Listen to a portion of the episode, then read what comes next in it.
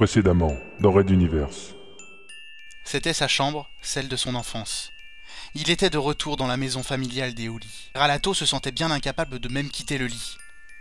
Ses poignets, ses pieds et toute son entrejambe étaient bandés de pansements, et il semblait que des injections récentes lui avaient été pratiquées. Un mot, un simple mot, ressorti du cafouillage de sa mémoire. Mutualiste. Le destin lui avait permis de revenir chez les siens, et après le drame de ces derniers mois, il n'en demandait pas moins. Red Universe. La plus grande saga galactique jamais racontée au podcast.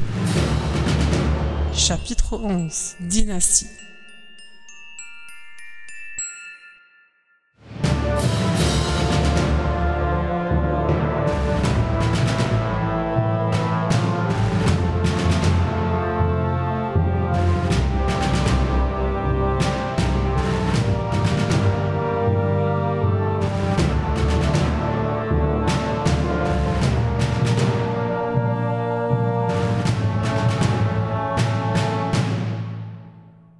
Deuxième épisode.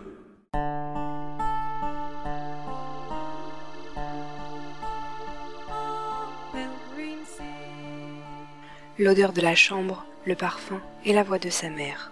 Tout cela contribue à faire ressurgir dans l'esprit embrumé du jeune lieutenant un flot de souvenirs, fantômes d'une jeunesse lointaine, faite de joie et de pleurs d'enfant, bien loin de sa vie actuelle. Autour de ce lit par exemple, combien de fois Fabio et lui avaient-ils joué à tester les pouvoirs de l'un et l'autre, affinant leur sens mental dans des joutes bien en avance sur leurs congénères mutants.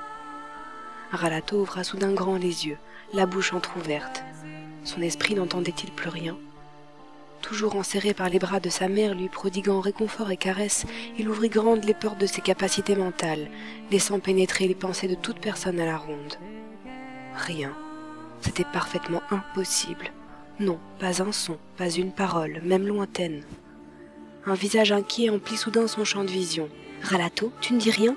Que se passe-t-il? Oh mon cœur, tu es encore trop faible pour parler, c'est cela, mon pauvre petit. Ne t'inquiète pas, maman est là. Et elle le serra encore, des larmes embrumant ses yeux. Il en avait une sensation d'étouffement. Tentant doucement de l'éloigner, il cherchait frénétiquement aussi à entendre des pensées, n'importe lesquelles. Rien, rien que le tissu de la robe lui bloquant la bouche et les narines. Mère, Oh Ralato, tu parles mère, vous, vous m'étouffez, s'il vous plaît. Oh mon petit garçon, pardon, excuse-moi. Et des larmes encore, la femme était sincèrement heureuse de revoir son fils malgré l'état déplorable dans lequel on lui avait ramené. Puis-je? demanda-t-il en tendant une main vers le verre de lait sur le plateau du majordome. Oh oui, bien sûr, j'ai vraiment le plus grand mal à me contrôler depuis ton retour, mon petit garçon. Edgar, approchez, voulez-vous? Oui, madame. Et le serviteur déposa le plateau sur le lit devant le jeune homme. Celui-ci saisit le verre et commença à déglutir le liquide tiède.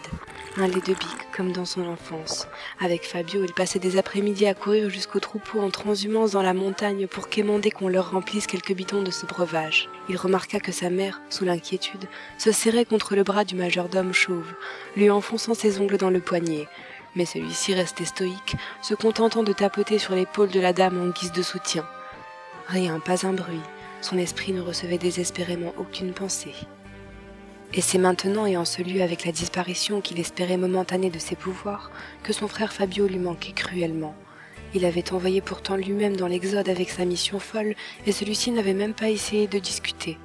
Il reposa le verre vide sur le plateau, prenant une longue inspiration, et fixa les deux autres personnes présentes. Je. Je suis heureux d'être de retour parmi nous.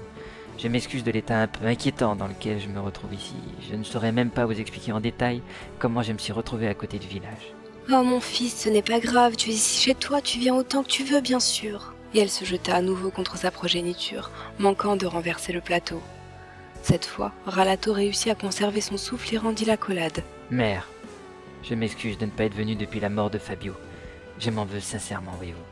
Ne pouvant expliquer pourquoi leur fils, son frère, était emprisonné dans une des plus profondes forteresses de Materwan, ne sachant mentir quant à son départ forcé pour l'Exode, il avait tout simplement préféré le déclarer mort en mission par téléphone à ses parents.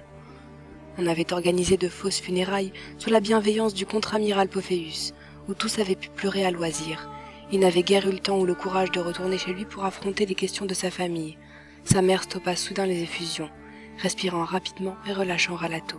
Ne, mon Ralato, tu sais, je pense que nous ne devrions plus évoquer le nom de ton frère, vas-tu? Elle se releva, sa main tremblait. Mais que voulez-vous dire par là? Attendez Ne, ne reculez pas, expliquez-moi. Tu, tu demanderas à ton père, d'accord, mon bébé? Je suis si heureuse de te revoir, si heureuse. Mère, attendez. Je te confie à Edgar, c'est un beau jour pour te revoir, mon Ralato, un si beau jour, conclut-elle, en reculant hors de la pièce et refermant la porte en larmes. Ralato restait le bras tendu dans le vide, ne comprenant rien. Quel était donc ce souci avec Fabio? Pourquoi ses pouvoirs avaient-ils disparu et combien de temps avant que sa mémoire passée ne redevienne claire et précise comme avant Il faudra patienter un peu, jeune monsieur. Vous êtes encore sous le choc de ce que vous avez subi. Quoi Une pensée mentale Il se redressa dans son lit, cherchant du regard une information quelconque. Mais d'où venait-elle Il croisa alors le regard du majordome, qui l'observait fixement. Oui, c'est moi. Je suis mental comme vous. Vos parents le savent, et c'est même une des fonctions de mon travail ici. Maintenant, reposez-vous, s'il vous plaît. Le jeune homme sentit son tournis empirer soudain. Il prit appui sur un coude, puis sur les deux. Ses yeux se fermaient seuls. C'était certainement une impulsion mentale du majordome. Une dernière chose.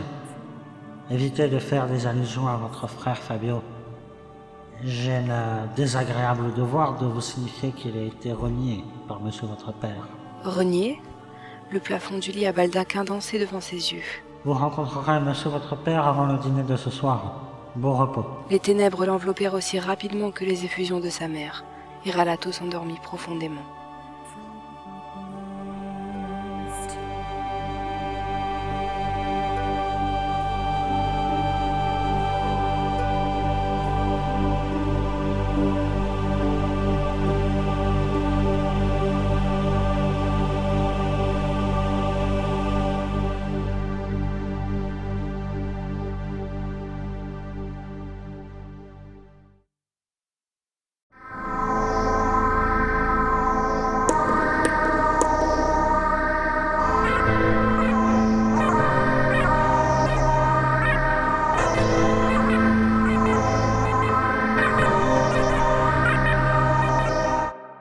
Raid d'univers à suivre.